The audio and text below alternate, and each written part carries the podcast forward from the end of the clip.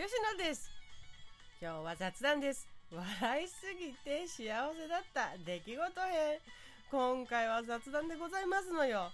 毎回皆さんの役に立つ情報役に立つ情報と考えて放送しているのですがたまにはね思いのまま喋りたい時があるのでございます。もう笑いたい。笑ってほしい。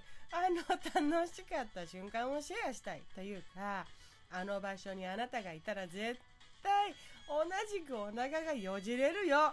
そんな風に笑っていたよっていう瞬間があってそれを喋りたくなるのですね。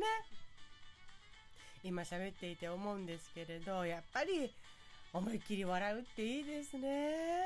思考を通さずというか意味もないのに 面白い。そんな毎日だと最高だなと本当に思っています。今日はね3つ雑談お話しします。私のボンミスポスターにお辞儀。どこにも行かないで作戦。これらで笑い転げたお話でございます。まず1私のボンミス。何と言うんでしょう。ほとほと自分の情けなさシュールな展開に何笑いというのかわからないけれども「てんてんてん」という出来事がありましてね。これは家で一人だったので誰にも笑ってもらえなかったんだけれども誰かに言いたいと思ってお話しします。家でね食パンをトーストしてたんです。食パンを焼いてたんです。うちはレンジ機能とオーブン機能がついているものでパンをトーストするときは天板使うんですね。天板を。天板に食パンを置く。天板をガーッと入れてトーストボタンをポチッと押すと焼いてくれてっていう感じです。で片面が焼けたらピーピーって合図してくれるんです。裏返してねっていう意味での合図です。その時も ピーピーって合図が来たので、パンを裏返そうと近づきました。で、天板は熱いので、手が熱くならないように、手袋状のミトンありますよね。ミトンを右手にはめました。ミトンをはめた右手でオーブンの扉を開けて、素手の左左手で天板を触ったんです。あっちってなって瞬間的にやけどがひどくならないように水道の蛇口をひねったんですね。じゃあ水出てますね。そしたらミトンをはめたままの右手を水に濡らしてたんです。なんでって。なんでってうなだれてしまいましたね。本当にもう誰かいたら一緒にうなだれて欲しかった。そんな悲しいお話でございます。次、2番目。ポスターにお辞儀。ヘロヘロぐらいになる、ヘロヘロになるぐらい笑ったお話です。お仕事中の出来事です。私、夜勤専門でね、体に、体や言語に障害、重い障害を持っている方が自分らしく生活できるようサポートしているんですが、朝5時頃ですよ。そろそろ眠りにつくって利用者さんが合図してくれたので、後ろから体を抱えて一緒に歩いてたんです。二人羽織みたいな感じでぴったりとくっつきながら歩くという感じですね。イメージすると。で、ベッドに行く前に最近飾った大きなポスターに一礼したんです。一礼。それを私知らないからさ、体を支えてる私からすると、え、倒れそうになってるのかってもうびっくりするわけですよ。倒れないように 体、体を正したいことで一生懸命な私と、お辞儀がしたい利用者さんっていう、この葛藤がありましてね。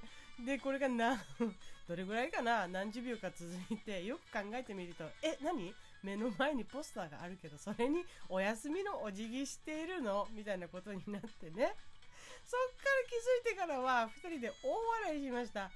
そんなことしない冷静な方なんですよ。特にそういうことに何かをどうこうすることも今までなくな方なんですけど体が密着している関係上相手の体が倒れると私も一緒に倒れるような感じになっていますんでね。相手がお辞儀をするということは私もお辞儀をするということになってるんですよ。形上。一緒にお辞儀を3回ぐらいしてね、ペコリペコリ、ペコリペコリ、ペコリペコリ。で、その場所からね、離れる時に手を振ってましたよ、ポスターに。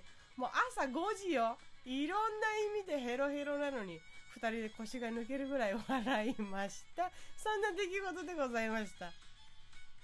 そして最後3番目。どこにも行かないでで腹がよじれた。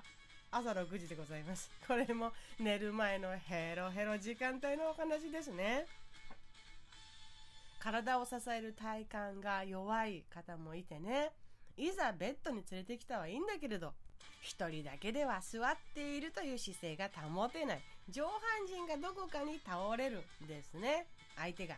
で私が体勢を自分の体勢を変えてベッドに横になってもらおうと、えー、作業する工程があるんです。その瞬間その一瞬の瞬間に起こるんです。その座っている時の上半身がどこかに倒れちゃうんですね。前横斜め後ろどっかに倒れるんです。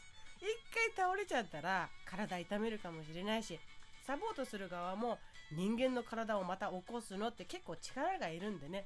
できるだけ体がもう起きているんであれば起きているんであればどこかに倒れることはもう避けたいんです。避けたい。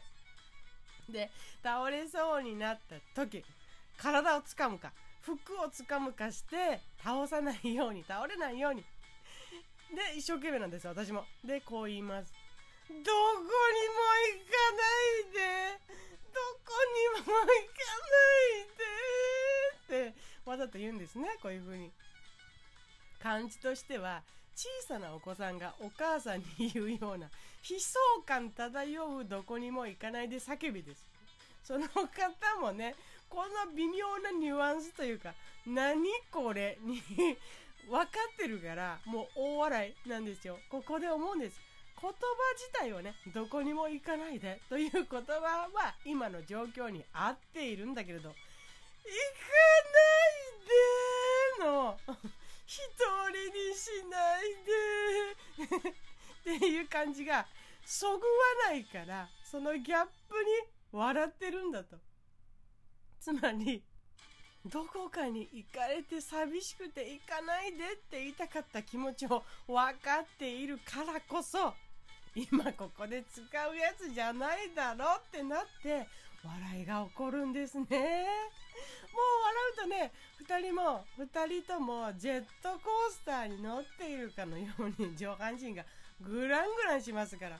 利用者さんがグラングランし始めたら体を密着させている私もおのずと グラングランしますからジェットコースターですか？なんて言って笑いますけどこの瞬間はね何にも変え難い私の大好きなザ意味のない笑いでございますそれが好きな利用者さんとはバッチリ毎日笑い転げている楽しすぎる 私でございましたあー今日はね言いたかったですこれをメモスマホのメモ機能には出来事として書いてあるんですが、いつ言おうか、いつ話そうか、誰が聞いてくれるんか、そういうこともあってなかなか話せなかったんですが、よかったです。すっきりしました。